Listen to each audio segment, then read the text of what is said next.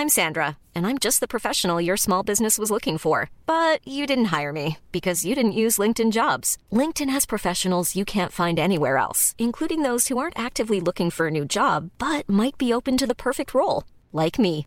In a given month, over 70% of LinkedIn users don't visit other leading job sites. So if you're not looking on LinkedIn, you'll miss out on great candidates like Sandra. Start hiring professionals like a professional. Post your free job on linkedin.com/people today.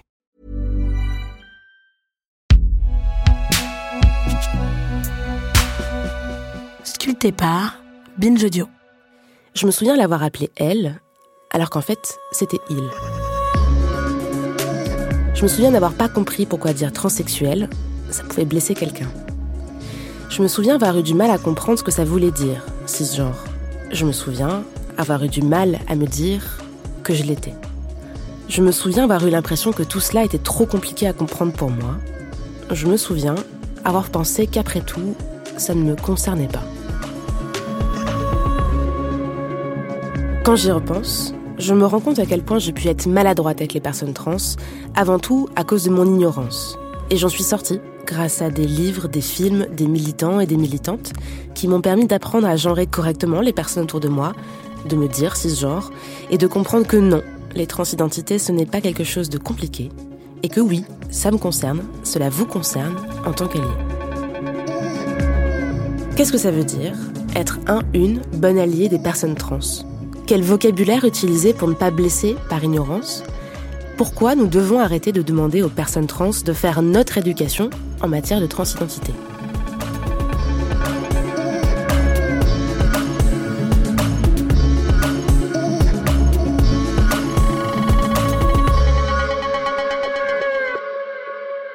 Pour répondre à toutes ces questions, j'ai donc transgressé cette dernière règle et j'ai demandé à une personne trans de répondre à toutes les questions gênantes, problématiques, celles que les personnes trans ne veulent plus entendre.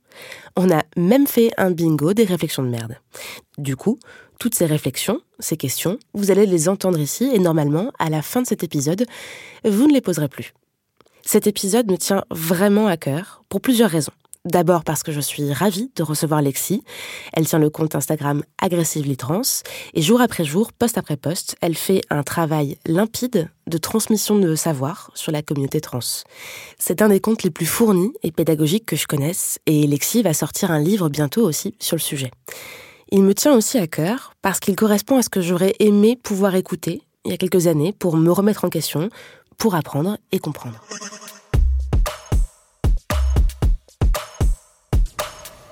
Allez déjà, la base, on va réexpliquer la différence entre cisgenre et transgenre. Alors en fait, c'est deux mots qui, euh, dans leur définition, euh, ont exactement les mêmes racines. Trans et cisgenre viennent du latin. En fait, la racine, c'est genre, et euh, trans, c'est au-delà, cis, c'est du même côté. En fait, une personne euh, cisgenre, c'est une personne qui, à la naissance, on lui dit euh, vous êtes une femme, enfin, on lui dit à ses parents généralement plutôt, euh, sur une base biologique, ses organes génitaux, et dans son développement personnel, dans son rapport social, culturel de genre, effectivement, elle est une femme, alors que transgenre, c'est pour le coup l'inverse. À la naissance, d'après une base qui est la même, une base d'organes génitaux, on nous dit vous êtes une femme, un homme, parce qu'en plus on est dans une binarité. Mais en fait, les choses sont plus compliquées que ça. Et donc plus compliqué, c'est-à-dire, c'est que le ressenti, C'est c'est très, c'est toujours difficile à, à expliquer parce que je pense qu'il y a évidemment une base de ressenti, mais que la base de ressenti, en fait, elle, elle se fait euh, d'après une observation de réalité objective, culturelle, et on constate que bah, la réalité dans laquelle on nous a assigné, c'est juste pas la nôtre.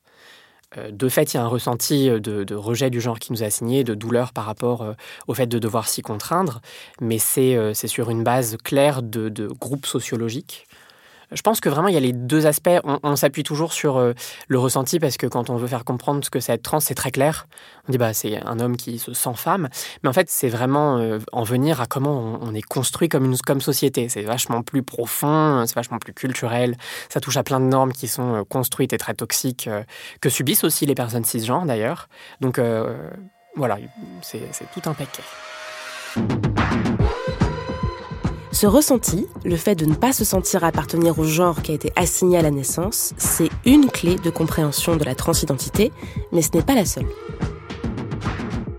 Je trouve ça important qu'il y ait cette accroche qui permet de comprendre aussi qu'il y a quelque chose d'émotionnel.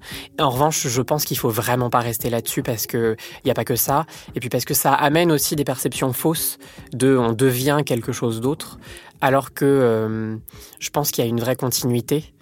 Euh, et en fait, on se transforme pas. Enfin, euh, ce qu'on a vécu dans le genre assigné, ça nous forme, ça participe à qui on est. on a toujours les mêmes passions. Enfin, donc ouais, je pense que c'est une porte d'entrée qui peut aider, mais je pense qu'assez rapidement, faut faut s'en détacher. Mais du coup, pour savoir, on dit transgenre ou transsexuel? Alors, euh, le terme transsexuel est certainement celui qui est encore aujourd'hui le plus courant et celui qui parle le plus euh, dans l'inconscient collectif. C'est un terme qui a une histoire hyper violente. Il a été euh, développé par plusieurs psychiatres, notamment un, grand psychiatre, un grand, disons, un psychiatre qui est considéré comme important, qui s'appelle Magnus Hirschfeld. On est dans un intervalle de théorisation des années 30 aux années 60, en gros. Et c'est un terme qui est juste, alors qui déjà est lié au fait de nous considérer comme euh, déviants et malades mentaux. C'est un terme qui est psychiatrique. Euh, moi, je me sens en parfaite santé. Hein. donc, euh, bon, l'idée de maladie, faut on se calme. C'est aussi un terme qui, d'un point de vue purement dans son sens, il veut dire quelque chose, mais il n'est pas pertinent. Transsexuel, ça serait quelqu'un qui a, a changé de sexe biologique, qui a subi une opération génitale. nous, personnes trans, la base de notre identité, c'est un rapport au genre, pas à nos organes génitaux. Il y en a plein qui se font pas opérer. On n'est pas obligé de se faire opérer. Donc le terme n'est pas si utile que ça et euh, d'un point de vue de son héritage, il est, euh, il est trop dur en fait. Et transgenre du coup est plus neutre? Oui, et puis il est plus, il est plus réaliste. Et puis il amène vraiment au sujet de fond qui est le genre. Comment ça se construit, comment on vit le genre, quelles sont les normes du genre. Euh. Mais vraiment, si vous hésitez, si vous savez pas, dites juste trans. Il n'y a pas de, pas de souci. Trans, l'abréviation, elle est totalement euh, admise. D'ailleurs, on dit trans, mais on ne dit pas. Enfin, il ne faut pas dire les trans. Vaut mieux éviter. Enfin, c'est une précaution que plein de gens euh, prennent pas dans la communauté. On est loin de le dire tout le temps. Moi, je trouve ça bien quand il y a un rapport entre personnes trans et personnes cisgenres de dire personne, notamment pour les personnes trans, parce qu'il y a une telle déshumanisation de qui on est. Euh, on est réduit à des stéréotypes sexuels, on est réduit à une idée de maladie mentale, d'instabilité, que, que rappeler qu'on est des gens moi, je trouve ça toujours, euh, c'est toujours une bonne idée, en fait, un peu de délicatesse.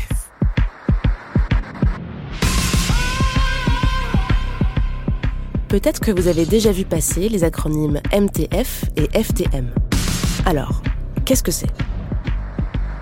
Alors, ce sont des acronymes anglais qui, une fois traduits, veulent dire homme vers femme et femme vers homme, donc euh, MTF male to female, FTM female to male. C'est des acronymes qui, dans la communauté, sont euh, très critiqués et tout le monde les apprécie pas, parce qu'en fait, ça revient à nous définir parce qu'on était par l'assignation de notre naissance, qui en fait euh, bah, ramène aussi du coup au sexe biologique. Et en fait, c'est fatigant de voir qu'il faut qu'on invente ces sigles pour un confort qui n'est pas le nôtre, qui au contraire peut être hyper euh, douloureux à être amené à des trucs qui sont pas nous. Alors qu'en fait, femme trans, homme trans, personne non binaire, ça désigne la même chose. Mais c'est vrai qu'il y a toujours, euh, pour les personnes qui n'ont jamais été sensibilisées aux questions de transidentité, ce truc de dire oui, mais femme trans, est-ce que c'est quelqu'un qu'on a assigné femme à la naissance? Euh, En fait, il suffit juste de, en quelque sorte, mettre entre parenthèses trans. Moi, je suis une femme trans. Trans, c'est une façon de définir notre rapport à notre genre. Et notre genre, bah, il est, euh, c'est là le premier des deux termes dans l'expression femme trans, homme trans, du coup. Il y a aussi des personnes qui sont des personnes trans non binaires. Est-ce que tu peux nous expliquer Alors, le terme trans, on utilise l'expression de euh, terme parapluie. Donc, euh, l'image, elle est assez claire. En fait, ça permet de, de protéger, de recouvrir plusieurs identités. Il y a les personnes trans dites binaires, donc les hommes trans et les femmes trans. Et il y a un autre parapluie sous le parapluie, qui est le parapluie non binaire, qui sont des personnes qui sortent de cette dualité homme-femme. Il y a des personnes qui n'ont pas de genre, il y a des personnes qui euh, ont plusieurs genres et qui fluctuent selon les périodes, selon les moments, selon les besoins. Euh, il y a des personnes qui euh, ont un troisième genre qui peut être plus proche d'une des bornes de la binarité, mais qui est vraiment à part. on est vraiment sur une constellation de genres en fait. Et donc il y a quel mot pour définir ces différents positionnements sur l'éventail?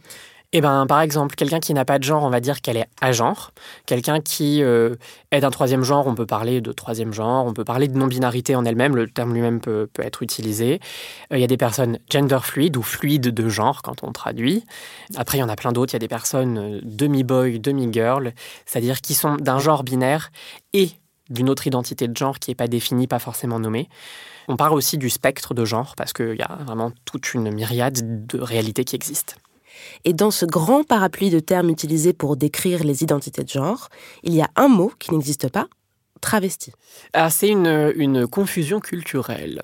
En fait, le travestissement, c'est une pratique de genre. Donc, euh, il y, a un, enfin, y a un rapport euh, dans l'idée.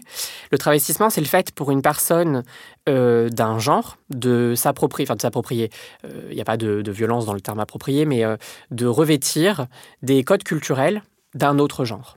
Par exemple, les drag queens font une, du travestissement. Après, il y a des drag queens trans aussi, mais disons que le travestissement, c'est le fait, pour résumer très clairement, un homme va prendre des codes liés à la féminité, parce que pour envie, parce que ça peut être aussi un besoin. Euh. alors qu'être trans, c'est une identité, c'est pas une pratique euh, euh, qui est liée à, une, à l'expression de genre, c'est vraiment une identité de genre. Tout ce qu'on dit là, sur le vocabulaire utilisé pour se définir, c'est valable pour la France. Mais chaque pays a ses particularités. Donc, par exemple, le terme de travesti en anglais n'a pas forcément la même signification qu'en français. Mais par exemple, c'est très intéressant parce que dans les termes pour définir les personnes trans, selon les langues et selon les, aires culturelles, ça change complètement. Par exemple, en France, la communauté vraiment rejette, je pense, massivement le terme transsexuel. C'est pas du tout le cas dans les pays euh, euh, hispanophones. Et par exemple, au, au, Brésil, le terme travesti est hyper utilisé et courant et pas du tout stigmatisant pour, pour euh, se définir en tant que personne trans. Euh, le contexte est toujours important. Et c'est pour ça aussi qu'on ne peut pas en fait faire de euh, cartographie ou de portrait type de la personne trans, déjà parce qu'il n'y a pas d'unité des personnes trans dans le monde et que dans certaines régions, euh, les identités trans, elles ont toujours existé alors que dans d'autres, elles ont été cachées et opprimées et finalement la visibilité est récente. Et en plus de ça, bah, comme on disait, il y a des personnes qui restent dans un schéma homme-femme, il y en a d'autres qui en sortent. Donc on est clairement une communauté très très hétérogène. Bon, alors, euh, parlons des pronoms. Alors moi, je sais jamais si je dois dire il ou elle. Alors les pronoms, c'est très important. Il faut vraiment pas les négliger parce que ça définit qui on est au quotidien.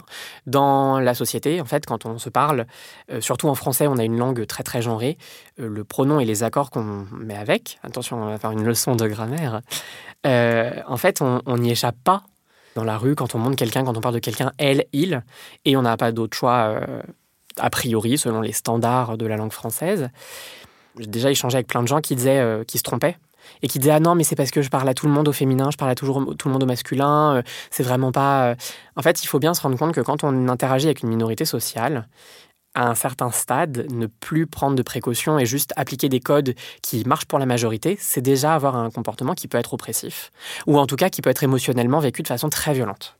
Donc les pronoms, c'est la même chose, il faut bien avoir conscience de leur euh, poids euh, symbolique et concret, et il faut pas hésiter à demander. Dans les milieux militants euh, queer, il y a le code de quand on doit échanger, quand il y a des trucs de groupe, dire bah, vous vous présentez, vous dites votre prénom, votre pronom c'est vraiment entrer complètement dans le truc, donc n'ayez pas peur. Vous rencontrez une personne, vous ne savez pas comment elle se genre, vous pouvez soit l'écouter, et du coup vous reprenez la même chose. Vous pouvez demander discrètement à quelqu'un qui la connaît, ou vous pouvez directement lui demander euh, quels sont tes pronoms et les accords, si vous voulez vraiment avoir tout le package. C'est pas honteux, ça blesse pas, euh, c'est très clair, comme ça il n'y a pas d'erreur. et il existe aussi les néopronoms, qui sont donc des, euh, des pronoms nouveaux qui ont été développés euh, dans les milieux euh, communautaires euh, trans pour pouvoir désigner notamment les personnes non binaires. Alors il y a Yel, qui pour le coup est la contraction de il et d'elle, mais il y a aussi ul, ol, al, ael. Il y en a vraiment une myriade. Il y a plein de gens qui trouvent ça ridicule. Je trouve ça toujours hyper facile en fait quand ça désigne encore une fois des minorités de trouver que le néologisme il est ridicule alors qu'au quotidien sur Facebook, sur Instagram, sur Twitter, les néologismes, on en prend plein. Et qu'on apprend toujours du nouveau vocabulaire. Là, par exemple, pendant la pandémie, du nouveau vocabulaire, les clusters, euh, euh, le mot pandémie, même pour certaines personnes, on les a. C'est arrivé dans notre champ de, vocabulaire courant. Donc, en fait, il euh, faut juste se dire que quand on parle de genre, c'est la même chose. On apprend, on apprend tout le temps. Et c'est cool. Se gourer de pronoms pour désigner une personne, comme si par exemple vous parliez de moi au masculin, ça s'appelle mégenrer. Ok, euh, désolé. Euh, ah bah, je me suis trompé. C'est pas, pas si grave, si. Alors il y a clairement plein de personnes pour qui c'est pas très grave. Parce que justement, quand on a un rapport fluide à son genre, en fait, il y en a peut-être un, un, pronom qui va être préféré, mais au fond, voilà. Pour plein d'autres, c'est très important d'avoir une affirmation claire de son genre. Et de fait, euh, quand il y a une, erreur, qu'elle soit volontaire ou pas, parce que les deux cas de figure existent, euh, bah, c'est une forme de négation. Et euh, c'est douloureux, peut c'est douloureux émotionnellement, politiquement, enfin vraiment à plein de niveaux différents. C'est important de pas ligner, encore une fois, pas dire non mais moi je genre tout le monde. Oui, mais en fait tout le monde n'a pas un rapport aussi compliqué et, ostracisé à son genre faut, vraiment se créer des, comportements adaptables à tous ces réflexes-là. Mais genre, moi, je sais que, je parle de moi parce que voilà, je suis là, donc c'est pratique. C'est vraiment un truc qui est déjà juste vexant parce qu'on se demande toujours si c'est une erreur ou si c'est volontaire. Quand je sais, quand c'est manifesté que c'est une erreur, c'est chiant, c'est un peu douloureux. Mais du coup, euh, en soi, je, comprends que l'erreur, elle existe, parce que c'est normal de ne pas savoir, en fait, dans notre société actuelle telle qu'elle est construite, c'est normal de ne pas savoir comment euh, les questions de transidentité, elles, elles s'articulent. En revanche, du coup, c'est bien d'avoir certains réflexes. Quand c'est une erreur, euh, on s'excuse, on n'en fait pas un drame parce que c'est hyper gênant en fait. Vraiment, les rester complètement sur sa position de non, zut, mince, ah, c'est c'est plus gênant qu'autre chose. Et en plus, ça peut amener une attention qui euh, peut amener du danger concrètement dans certaines euh, situations sociales. On s'excuse calmement, on reprend sa phrase avec le bon genre et tout va bien. Bon, de toute manière, il y a un truc à appliquer en toute situation, s'adapter à la manière dont la personne se définit elle-même. En fait, c'est vraiment pas compliqué d'écouter le pronom qu'utilise une personne et de l'utiliser. Et c'est pas parce qu'on sait qu'elle est trans qu'il faut se dire ah en fait c'est faux et du coup euh, c'est compliqué et du coup euh, c'est une adaptation à un truc que je pense pas vrai. Enfin c'est non ça marche pas comme ça. Vous écoutez, vous refaites pareil. Euh, on fait ça en classe, on fait ça à peu près partout. Et ben vous le faites avec nous aussi. Ça c'est quand on parle au présent. Ok mais du coup quand je parle de la personne au passé, avant sa transition, je fais comment? Vous utilisez le prénom qu'on utilise au présent. En fait, on est, euh, on est la personne qu'on est au moment X, et ça n'a pas de sens de parler de quelqu'un d'autre. Parce que même si on reste la même personne, en termes de présentation sociale, en termes d'équilibre aussi, euh, euh, comment dire, émotionnel, psychologique, il y a quand même un fossé. Moi, je sais que je me suis jamais sentie aussi bien, aussi vivante, très concrètement, que maintenant. Et du coup, c'est cette réalité-là qui est la seule qui existe et qui est la seule qu'il faut rendre visible. D'autant que euh, ça peut amener aussi à des situations dangereuses. Par exemple, situation très concrète, on va au cinéma avec des amis d'amis, tout le monde ne se connaît pas, il y a une personne trans, et en évoquant un souvenir, ah oui, bah euh, quand tu étais euh, X prénom ou X pronom, les personnes ne le savent pas autour et on ne sait jamais ce que pense tout le monde. Et la transphobie, c'est partout et ça peut être tout le temps. Bah, ça peut exposer à des remarques, ça peut exposer à des actes violents, donc, donc on évite. Et puisqu'on parle du passé, on n'utilise pas non plus l'ancien prénom de la personne, qui s'appelle aussi le dead name. Le dead name, qu'on peut appeler en français le morinon, c'est assez poétique, je trouve. C'est eh le nom qui a été donné à la naissance par les parents et qui peut avoir été changé. Administrativement ou juste socialement, dans les deux cas, c'est aussi légitime. Et c'est un prénom qui peut être synonyme de, euh, de toute une histoire de violence, de comportements qui nous ont été imposés. Euh, de fait, il n'est pas forcément rattaché à des souvenirs positifs. Euh, il peut même ramener à des événements traumatiques. donc, et en plus, de toute façon, c'est pas celui par lequel on est. On est. Donc, il n'a pas de raison d'être utilisé non plus. Donc, on ne le demande pas non plus par curiosité. Non, non, vraiment, il y a ce truc de. Enfin, il y a effectivement la curiosité, oh, bah, c'est juste pour te, mieux te connaître, mais en fait, on ne nous connaît pas mieux. C'est un détail. Et, vraiment, nous imposer ce truc-là, c'est sous-entendre quand même que notre vraie identité, c'est euh, celle d'avant notre coming out, notre prise de conscience, notre transition quand on transitionne. Et, euh, et c'est juste faux. Et ça fait signe d'une transphobie, en fait. Donc, n'allez pas demander le, dead name non plus d'une personne. Et si vous l'apprenez par hasard ou quoi, euh, ne l'imposez pas, ne le signalez pas. Vous n'avez pas besoin de, vous avez pas besoin en fait, parce que c'est pas dramatique de l'apprendre. Enfin, je veux dire, il y a plein de situations euh, du courrier qui arrive, ça, ça, ça peut fuiter, et c'est pas une honte, mais c'est pas non plus un besoin euh, social. voilà, il nous définit plus il nous a parfois jamais défini. Il y a des personnes qui ont intériorisé le, un changement de prénom très très tôt. Donc euh, il n'est pas utile vraiment.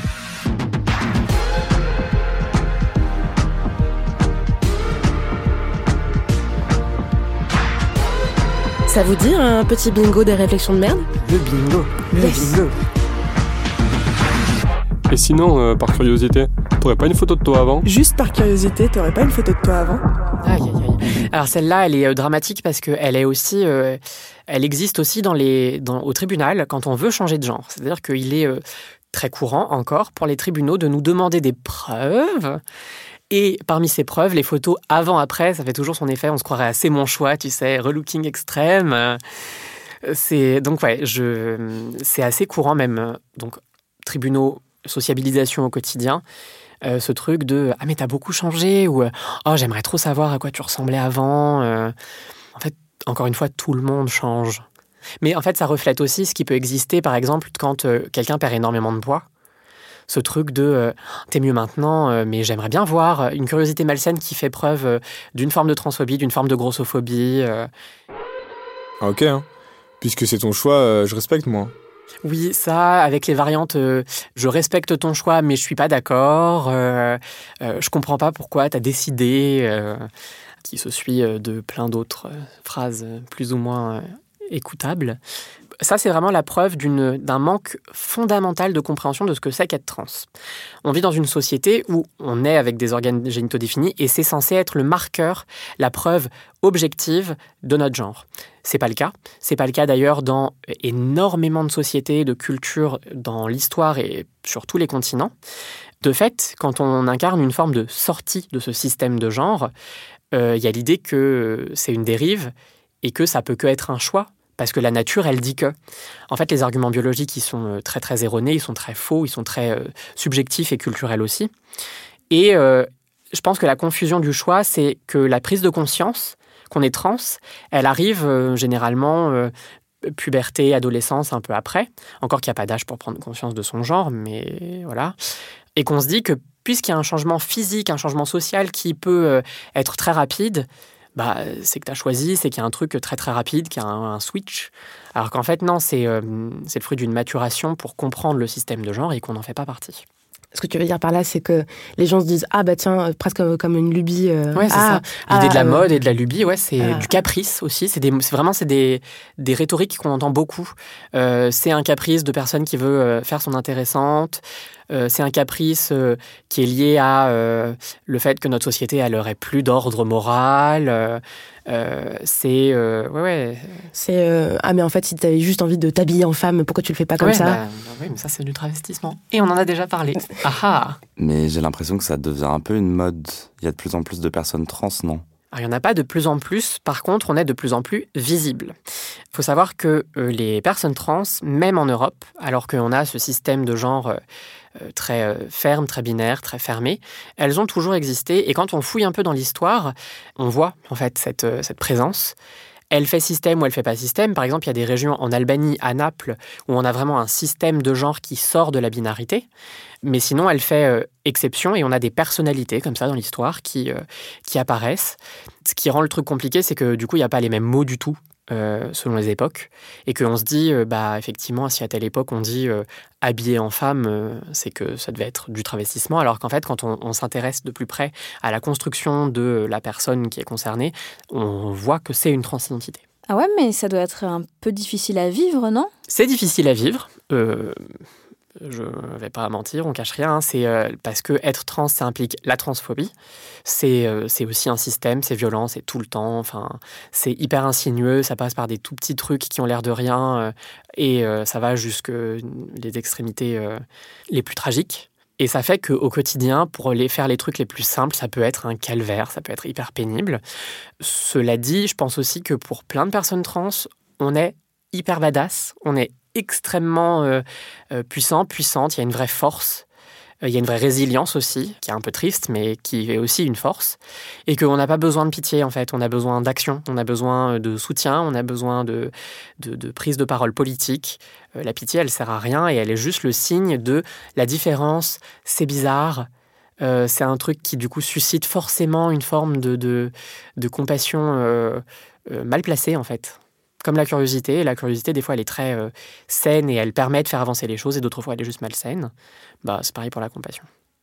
Et il y a compassion et pitié, je pense aussi. C'est-à-dire que la compassion, euh, quand il se passe quelque chose et que, euh, et que c'est pas juste, c'est bien de le dire et c'est bien de montrer qu'il y a un soutien émotionnel.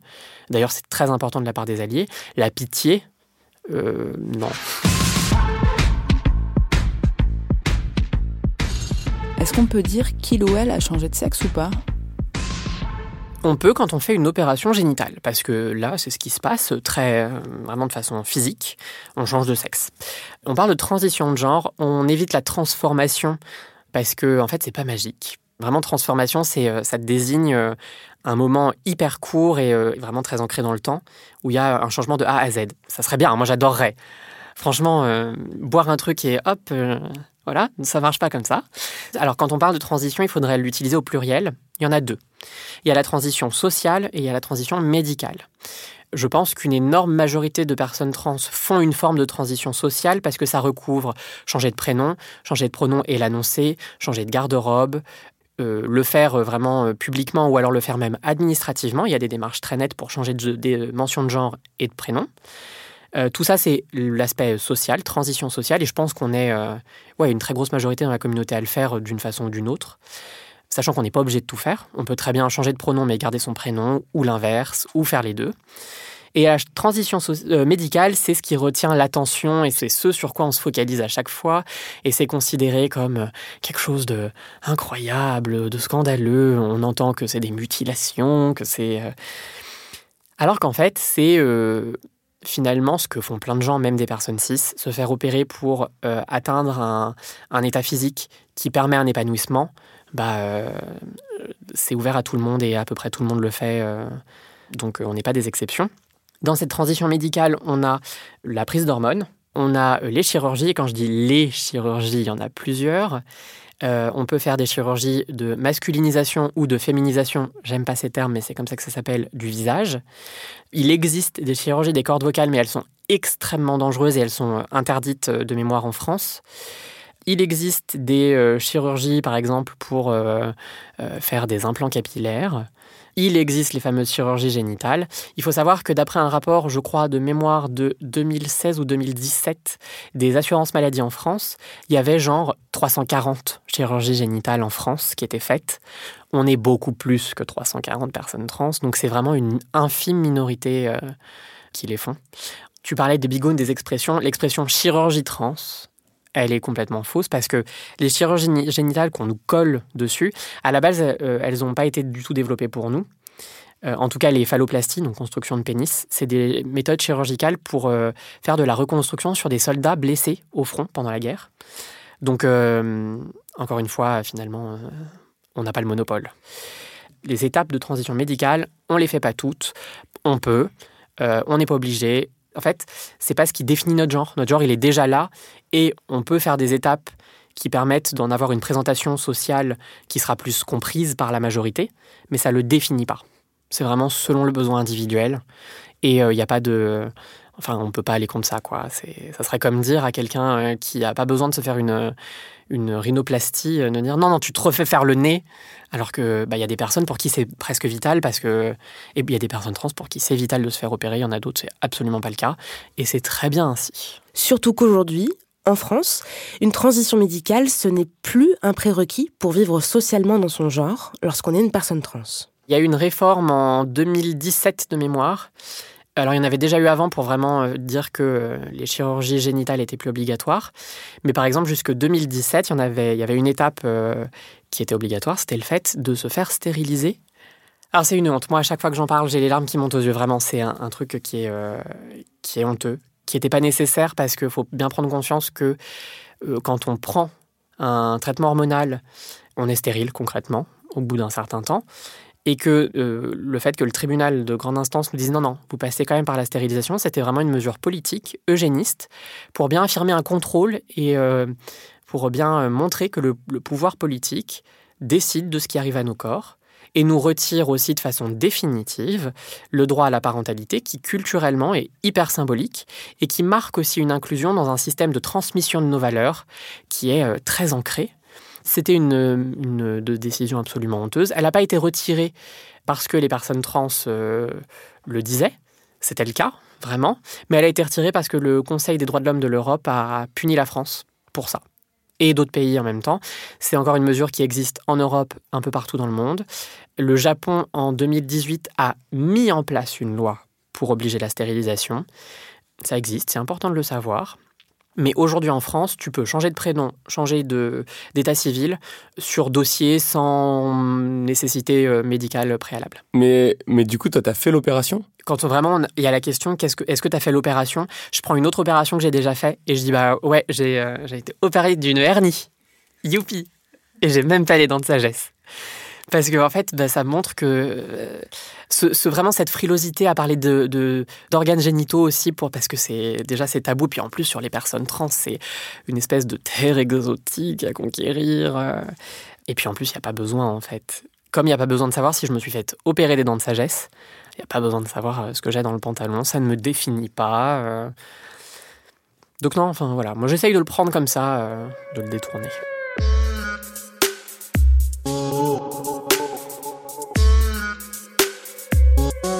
Les questions sur ce que il ou elle a dans le pantalon, ça vient souvent avec des remarques sur l'apparence en général et sur ce qu'on appelle le passing. Alors, le passing, encore une fois, c'est un terme anglais. On peut le traduire, on peut dire d'une personne trans qu'elle passe. C'est en fait dire de façon très concrète, hein, quand on le traduit de façon très accessible, cette personne passe pour un homme ou une femme cisgenre.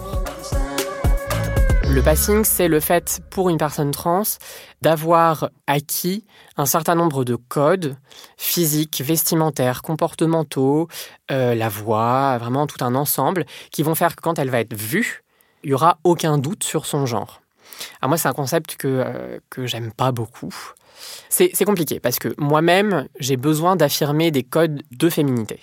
Je le fais, c'est vraiment ce qui me correspond, c'est ce dont j'ai besoin. Euh, de fait, j'acquiers des codes qui participent à un passing. Pour autant, pour moi, c'est pas un objectif. Alors que dans l'esprit de plein de personnes cisgenres, ça doit être un but parce que c'est rejoindre une norme, en fait, très concrètement. Et c'est là où euh, j'en viens à ma rhétorique de on doit détruire le genre. Ce qui est, à mon sens, important, c'est de bien laisser à chaque personne le choix de sa détermination. Tu veux porter une robe, la robe, elle n'a pas de genre en soi, porte la robe. Et en fait, le passing, c'est réaffirmer que la robe, c'est féminin. Donc moi, j'ai beaucoup de mal avec ça. En même temps, le besoin du passing, c'est un vrai besoin pour certaines personnes euh, transgenres et il est hors de question de l'en empêcher parce que c'est empêcher le développement, l'épanouissement, le bien-être et euh, non. Je pense qu'il faut garder un regard critique. Je pense que dans notre communauté, il ne faut pas qu'on fasse du passing une norme universelle, parce que ça serait imposer aussi un truc, euh, du coup, un peu oppressif à plein d'autres personnes qui n'en ont pas besoin. Il faut aussi avoir conscience que le passing, du coup, ça s'ancre dans un contexte. Encore une fois, je reviens toujours à l'histoire, mais c'est euh, voilà, c'est ma petite obsession à moi. Il y a plein de civilisations où il n'y avait pas de, normes très fixes, ou alors il y en avait plus que deux. Et de fait, il n'y avait pas nécessairement de passing. Et euh, en fait, très bien, quoi. Et d'un côté, c'est important aussi par sécurité, purement euh, sécurité physique. Ma, je vais vous parler de ma maman.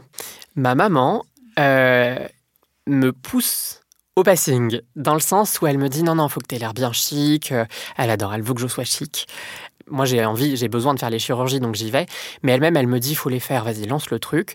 Parce que pour elle, ça renforcera une féminité euh, sociale, culturelle, qui empêcheront certains comportements violents, parce qu'effectivement, pas avoir de passing et être dans une fluidité des codes, c'est euh, s'exposer aux insultes, c'est s'exposer aux violences, c'est s'exposer aux moqueries, très concrètement. On n'a pas à partir du principe que les personnes trans doivent avoir, entre guillemets, un bon passing. Et à l'inverse, on n'a pas à partir du principe que lorsqu'une personne est trans, ça se voit. J'ai eu pendant une période euh, dans mon téléphone un dossier de photos où quand on me disait, parce que je l'entendais souvent, justement, euh, oh ça se voit pas, euh, ou au contraire, quand j'étais en début de transition et que clairement j'avais moins de passing, on me disait ah ça se voit encore un peu. Hein. Et euh, en fait, je sortais mon téléphone, je montrais un dossier de photos avec des personnes trans qui avaient un passing, pour le coup, qui sera considéré comme hyper convaincant. Et j'étais là, alors là, est-ce que ça se voit? Là, est-ce que ça se voit? Là, est-ce que ça se voit?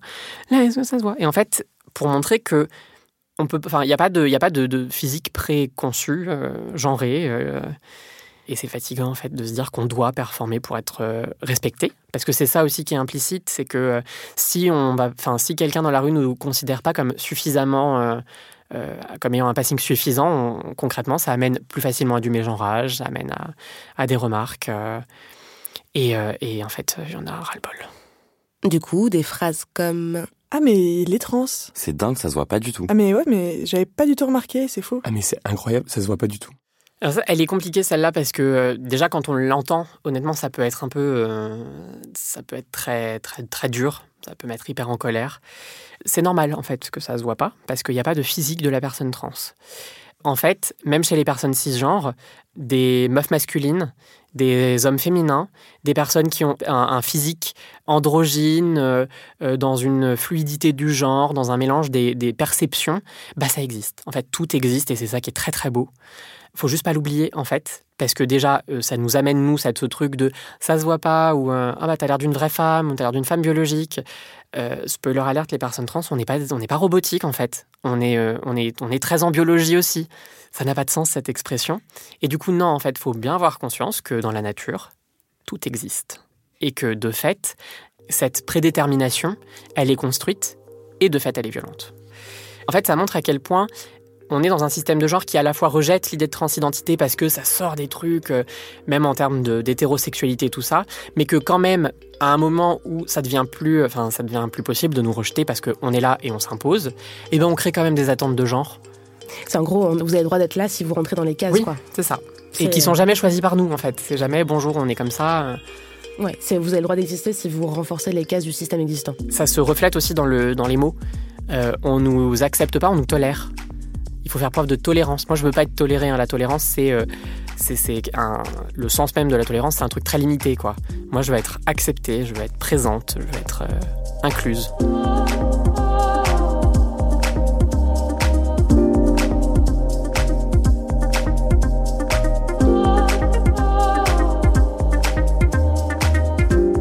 Alors justement, en tant qu'allié, comment ne pas être juste tolérant et tolérante et comment accepter Maintenant qu'on a vu ensemble les bases, qu'est-ce qu'on fait? Déjà, on part du principe que les personnes trans ne sont pas, tout le temps, à tout moment de leur vie, disponibles pour discuter de leur vécu et de leur parcours. Alors, prendre conscience que déjà, toutes les personnes trans sont pas des encyclopédies du genre. Il y a des personnes qui militent, qui de fait cherchent à avoir le plus d'outils. Il y a des personnes qui, parce qu'elles prennent conscience, ont besoin d'avoir le plein d'outils. Il y en a d'autres qui prennent conscience et qui veulent juste être tranquilles et qui de fait vont pas euh, avoir envie, vont pas avoir besoin, vont pas vouloir se renseigner sur 20 000 choses. Et c'est très bien comme ça. De fait, tout le monde ne peut pas répondre à toutes les questions, mais c'est vrai sur tous les sujets en fait. Et en plus, il faut bien avoir conscience que euh, dans la vie, on fait à peu près les mêmes choses que les personnes cisgenres. On dort, on mange, on a des boulots, on fait des études. Euh, on mange des pâtes au pesto, on est passionné par les requins. on n'est pas à disposition pour ça, en fait. On a aussi notre bordel à gérer. Donc, on respire un coup. On se demande si cette personne a le temps, si cette personne va potentiellement vouloir. Et on s'adapte en fonction des réponses. Est-ce que c'est peut-être, eh ben dans ce cas on lui demande, est-ce que tu veux bien répondre à des questions? Si c'est non, c'est non. Si la personne elle dit bah en fait là j'ai pas le temps mais tiens tu peux aller lire ce truc là, on fait pas la mauvaise tête parce qu'il faut lire et que c'est chiant de lire et que c'est plus facile si on répond à nos questions toutes prêtes et que non. Le en fait euh, il y a un moment s'éduquer, c'est accepter que bah on a des efforts à faire. Et les personnes cisgenres ont des efforts à faire. Donc son confort, euh, il passe après celui de la personne qu'on veut questionner en fait, parce que c'est une charge. C'est vraiment c'est, un boulot à temps plein, honnêtement. Donc euh, on se calme, on se souvient qu'on ne peut pas imposer tout et n'importe quoi sous prétexte qu'on est une minorité, alors que ça fait partie aussi de ces rhétoriques qu'on entend, c'est oui mais en même temps vous n'êtes complètement pas dans les normes, donc euh, faut comprendre que, alors on peut comprendre la curiosité, mais euh, elle n'a pas à être imposée. Les ressources, elles existent, en plus. Donc, vous pouvez demander, l'un des réflexes que moi je trouve très cool, c'est je veux me renseigner, j'ai pas à te l'imposer, est-ce que tu peux partager une liste de ressources et je fais mon truc de mon côté? C'est clair, c'est net, ça laisse de l'espace. Si la personne en face, elle vous dit Ah bah en fait non, on peut en discuter un peu, c'est gagnant-gagnant. Mais sinon, vous avez une, liste de ressources que vous pouvez en plus vous repartager derrière. Et ça aussi, c'est un des rôles principaux de l'allié, c'est d'apprendre, mais aussi de partager. Il y a une stratégie militante qui s'appelle le 1 éduque 1, c'est-à-dire que euh, une personne trans va dans sa journée prendre le temps de parler à une personne cisgenre. Cette personne cisgenre va parler à une personne. La personne parle à une. Et en fait, ça fait déjà une chaîne de transmission et c'est déjà plein de gens. Et ça permet de garder aussi un espace relativement calme, safe. On n'impose pas le truc. Voilà, spontanément, moi, c'est les petits conseils que je peux donner. Ensuite, un des plus grands services qu'on peut rendre aux personnes trans, c'est de prendre conscience qu'en tant que personne cisgenre, on bénéficie d'un privilège. Question extrêmement compliquée. Comment est-ce qu'on prend euh, conscience de ce que c'est qu'un privilège cis Aïe, oh là, oh, là, vous avez deux minutes. Euh, on en prend conscience en écoutant les personnes trans. Je pense que la base d'un privilège, quel qu'il soit, être blanc, euh, être mince, euh, être valide, être hétéro, être cisgenre, liste non exhaustive, c'est de ne pas le voir parce que c'est ce que tu vis au quotidien dans une société qui est faite pour cette particularité. de fait, c'est quand tu te sensibilises à d'autres réalités que tu dis Ah, mais ça marche pas comme ça pour moi.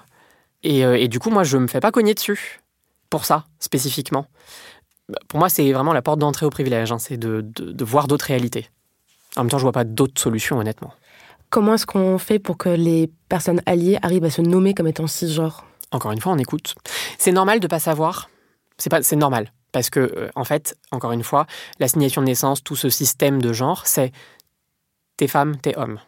Rien de plus chez nous. Mais encore une fois, c'est quand il y a eu un besoin de théoriser autre chose parce qu'on est autre chose que les mots euh, pour vraiment tout nommer, ils apparaissent. Euh, et de fait, c'est quand tu te sensibilises auprès d'une personne trans que tu apprends que tu es cisgenre. Je pense que c'est comme ça pour euh, à peu près toutes les personnes cisgenres. De fait, le terme cisgenre, il n'est pas. J'ai pas le mot. c'est pas un complément possible. C'est une réalité. Vous êtes cisgenre. Il y a plein de personnes qui le prennent pour une insulte, le mot. Non, c'est juste une réalité en fait. Euh, une réalité qui implique que vous avez des privilèges et c'est toujours désagréable d'entendre qu'on a des privilèges, mais c'est comme ça en fait. Et en tant qu'alliés, nous avons notre part du travail, nous avons une responsabilité. Elle est énorme, honnêtement. Euh, elle est énorme parce que la société, elle est modelée sur votre identité. Euh, pour, parce, que, parce que des siècles de, de normes font que. De fait, vous avez les espaces de, pouvoir, vous avez plus le confort. Euh, et de fait, c'est aussi à vous de faire de la place. Honnêtement, euh, on essaye de le faire juste entre nous, ça marche pas.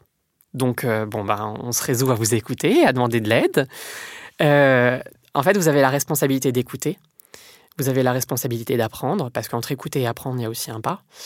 et vous avez la responsabilité d'agir. Et là aussi, entre savoir et faire, c'est peut-être le pas le plus difficile à franchir parce qu'on se dit non mais je sais donc euh, ça va. Mais en fait, euh, il y a des contextes où tout le monde sait, mais où les, choses euh, en termes d'institutions, de, fonctionnement restent les mêmes, ça existe et ça sert à rien quand même. Donc parler à vos proches, pas accepter quand il y a de la transphobie, porter d'autres revendications que celles qui vous concernent dans des espaces, dans l'entreprise, dans les milieux scolaires, universitaires, en politique. Euh, vous avez aussi la responsabilité d'une empathie. Parce que concrètement, la transphobie, c'est 98% de votre faute, on va pas se mentir. Hein, euh, enfin, de votre faute. C'est lié aux normes qui, vous concernent. Euh, donc, écoutez, en, compatir, parce que, parce que honnêtement, c'est pas drôle. Enfin, c'est pas marrant de subir de la transphobie au quotidien. Et, et, je pense que l'une des premières, des premières clés pour s'affranchir de toute cette douleur, c'est d'avoir quelqu'un qui sera là et qui dit en fait c'est pas juste et tu le mérites pas et ça doit pas arriver. Et comme euh, c'est euh, pendant longtemps assez difficile pour une personne trans de d'avoir accès à d'autres personnes trans, bah c'est aux personnes cisgenres de s'éduquer et de pouvoir être cette, euh, cette épaule quoi. Et ce n'est pas parce qu'il y a peu de personnes trans visibles, présentes dans votre quotidien, que cette question n'est pas la vôtre aussi. Au contraire, raison de plus dans un environnement avec uniquement des personnes cis, le relais en tant qu'allié, c'est vous. Et c'est important de dire qu'on est un relais parce que euh, quand on est allié, mais de n'importe quelle cause, il faut toujours bien se souvenir que euh, ça vous concerne quand même pas et que vous n'avez pas à prendre de la place dans les espaces de concernés. Alors vous pouvez en prendre, c'est-à-dire que vous pouvez accompagner, vous pouvez soutenir, mais quand il s'agit de théoriser, de réfléchir, de décider, c'est à nous de le faire. Et ça commence par exemple par votre lieu de travail. Ah mais oui, oui, mais en fait c'est ça qui est assez incroyable, c'est qu'on en fait un sujet euh, tellement compliqué, tellement fondamental, alors qu'il y a 20 000 petites choses mais très concrètes à faire. Dans le cadre d'une entreprise, on peut, euh, aménager les formulaires pour pas avoir à monsieur, madame et que ça doive coller à la carte d'identité. Les toilettes, euh, bah, on peut en créer des neutres ou alors euh, on, rappelle bien que non, en fait, euh, on respecte le genre de la personne, elle utilise les toilettes comme n'importe qui d'autre. Mettre en place des chartes de respect des droits des personnes et d'opposition aux discriminations. Mettre en place des séminaires aussi où il y a d'autres personnes trans, d'associations qui viennent sensibiliser le reste du personnel. voilà. Bon, pour aller plus loin, qu'est-ce qu'on lit, qu'est-ce qu'on écoute, qu'est-ce qu'on regarde? Pour un format un peu simple, euh, clair d'accès et un peu agréable à, manipuler, il y a une BD qui s'appelle Appelez-moi Nathan. Elle est loin d'être parfaite. Elle offre une vision euh, très, euh, disons, parfaite dans l'inconscient collectif de ce que c'est une transition. Mais elle offre quand même un premier espace de découverte qui peut être intéressant, mais quand même à prendre du recul. le documentaire d'Océan, qui s'appelle Océan, plusieurs épisodes disponibles. Je peux dire l'endroit? Ah oui, sur France TV slash, j'étais pas sûre. Ça documente une transition, c'est dit de façon très simple, c'est une personne concernée qui a réalisé, donc qui montre. Voilà, moi je trouve aussi que c'est un très bon format.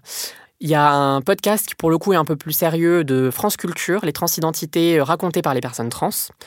Moi, c'est celui que je renvoie généralement à mes parents, enfin, dans ma famille. Il y a un court métrage, je ne sais pas s'il est disponible, mais il est pour le coup un peu plus communautaire, un peu plus voilà centré sur des, des, points bien spécifiques qui s'appelle de la terreur mes sœurs.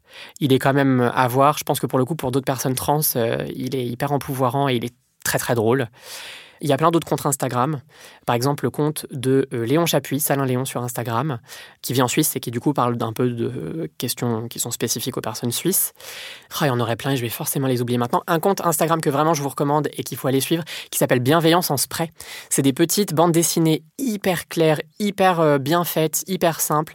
Euh, sur plein de thématiques justement autour des transidentités. ah, je me suis fait mégenrer, qu'est-ce qu'on fait? Je sais pas comment je transitionne. C'est vraiment une problématique par BD. Euh, on peut l'envoyer dans le métro, on en lit une, deux, trois. Euh, c'est hyper clair, c'est hyper chouette. Et puis après, quand on veut euh, un peu plus rentrer dans de la socio, on peut lire les textes de Monique Wittig, La pensée straight. Alors ça parle pas de transidentité, mais ça parle de questions de système et on peut faire les passerelles et c'est hyper chouette. Et il y a aussi les textes pour le coup plus sérieux et un peu plus littéraires. Moi je sais que j'ai un peu du mal à rentrer dedans. De Judith Butler. Vous avez aussi Paul Preciado qui est passionnant, qui réfléchit aussi en termes de sociologie à des choses très fines.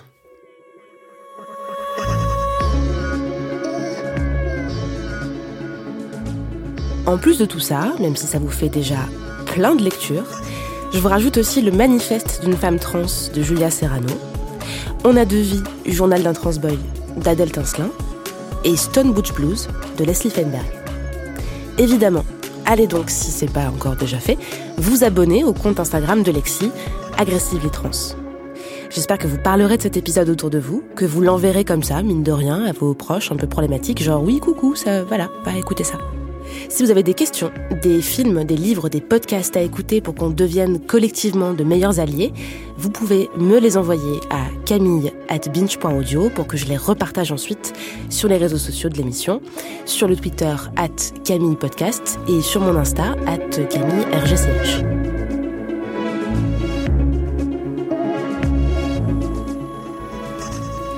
Prénom Diane, pronom elle, a produit cet épisode prénom Solène, pronom elle, a réalisé cet épisode. Prénom Camille, pronom indéfini, est un podcast de Binge